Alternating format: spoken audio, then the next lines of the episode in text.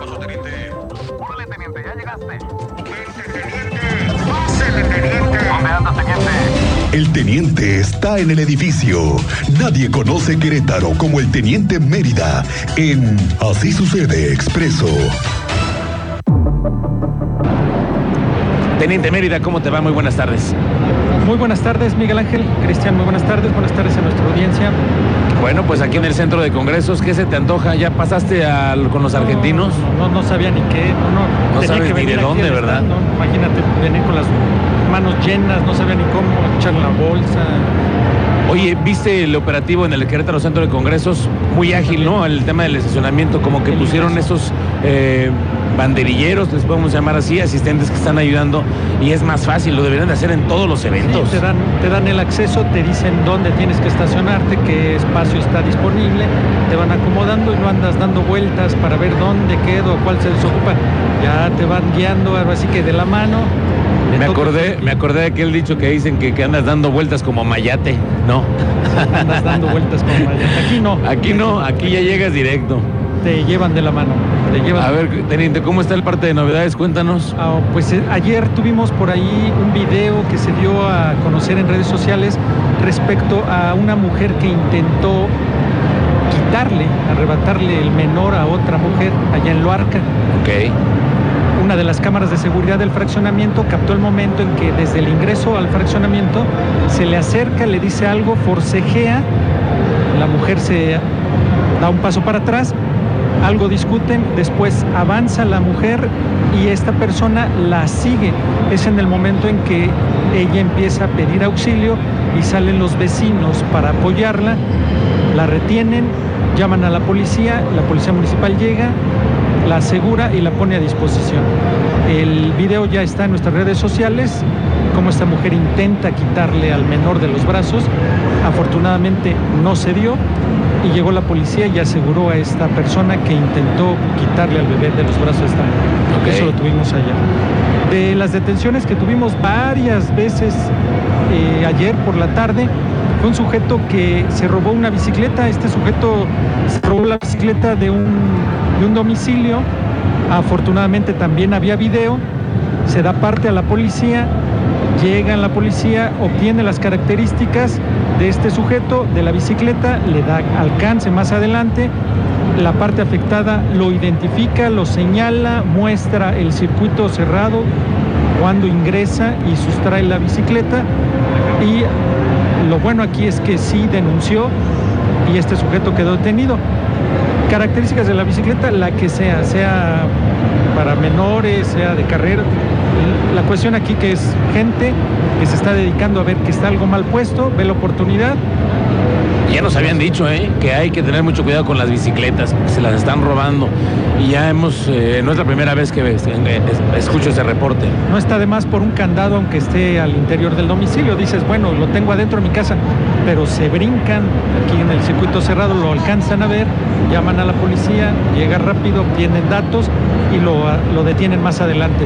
Quien también detuvo la policía estatal fue un sujeto con un tráiler robado en el Estado de México. Ok. Lo detectan sobre la carretera 57, se monta el operativo y en la comunidad Cuarto Centenario, ahí ubican el tráiler, detienen a este sujeto cuando ingresaba a una bodega y había cinco personas ya ahí esperando este tráiler de doble remolque para que ingresara a la bodega y empezaran a trabajar.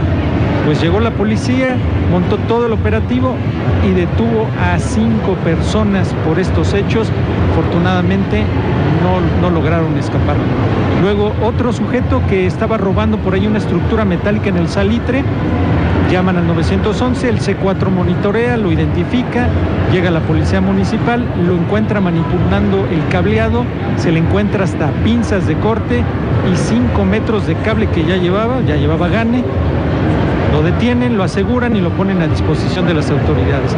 Es parte de las novedades que tenemos de las detenciones desde el día de ayer. Y en temas de paseo 5 de febrero, Eso te iba a decir, otra vez están avisando, ¿no? Dos semanas más nos vamos a quedar con solamente un carril. Sí, sí, sí, se aplaza, pero el municipio de Querétaro anunció que va a continuar el trabajo virtual o híbrido hasta el 21 de abril. Ok, entonces regresaron. Esto es algo muy importante. Muchos de los funcionarios municipales entonces se regresan al modo híbrido, Híbrido. Por el tema de la obra. Qué bueno. Hasta el 21. ¿eh? Oye, Esto pero no han dicho nada de las escuelas entonces. No, Todas las, escuelas están de regreso normal, ¿no? Pero así son 1.755 servidoras y servidores públicos con la posibilidad de apegarse a esta alternativa de reincorporarse a labores presenciales el lunes 24 de abril. Esta medida responde al llamado de coordinación estratégica que realiza el gobierno del estado entre entidades públicas y privadas para reducir la presencia de vehículos en circulación en Avenida 5 de Febrero y vialidades aledañas en beneficio de una movilidad dinámica para todos los usuarios de 5 de febrero.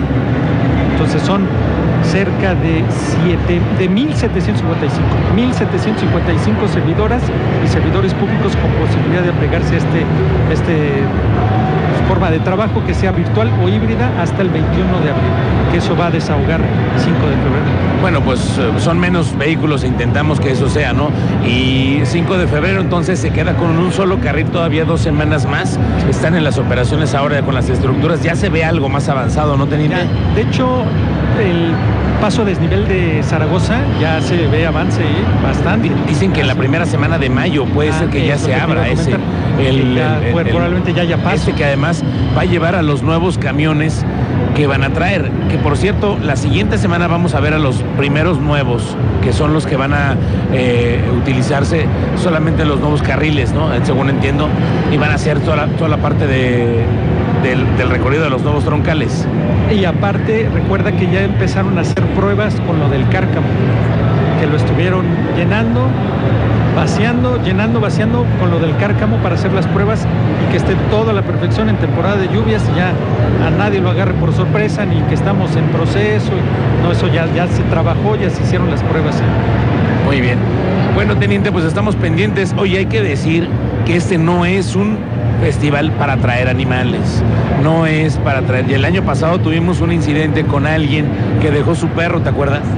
Es correcto, de hecho en las reglas, en las especificaciones de estas reglas, entre varias, está esta justamente, no puedes, no está permitido traer animales, el acceso a los animales y mucho menos traerlos y dejarlos en tu auto, puede estar penadísimo y es que también qué ocurrencia. No, no, no, es que a quién se le ocurre. La vez, el año pasado tuvimos a alguien que se le murió el perro aquí porque lo dejó en un vehículo. Sí. Por favor, no hagan eso. Están vigiladísimos los estacionamientos. A nadie se le va a ocurrir hacer una cosa de estas. Bueno, es venir aquí. Ya, ya lo, lo explicaron ayer por qué no hay eh, la posibilidad del tema de los animales, porque hay mucho, mucho, muchos alimentos, ¿no? Entonces no se vale. Sí, no, y lo que decíamos, desde el que ingresas tú al centro de congresos, ya te va guiando el personal de seguridad privada que se encuentra en el área de estacionamiento y te va indicando dónde hay espacio, en qué pasillo queda tu unidad, y ya casi casi te dice, aquí tiene usted que estacionarse, le dan una vueltecita al vehículo y eso mismo se corrobora, que no vayas a dejar una mascota encerrada, que dices, ahorita regreso, voy rápido a recorrerme los stands, y regreso y lo dejas, dejas la mascota ahí encerrada. Bueno, Y, y es que el lugar no está también aparte en condiciones pet friendly, o sea, no, no, no está en condiciones, sobre todo si te das cuenta el, el ruido, la gente lo está percibiendo en Sí, nuestros sí. micrófonos, esa es la principal por la que sería pues estresante para los adanimales. No es un lugar para, para y además de que está alfombrado el lugar, no está, no está en condiciones. No es para eso. Bueno, pues bienvenidos aquí al Festival de Comunidades Extranjeras. Aquí estamos. Son las 2 de la tarde con 33 minutos. Vamos a la pausa, señor Rugo. Sí, y regresamos en breve aquí desde el Querétaro Centro de Congresos. 15 años del Festival de Comunidades Extranjeras.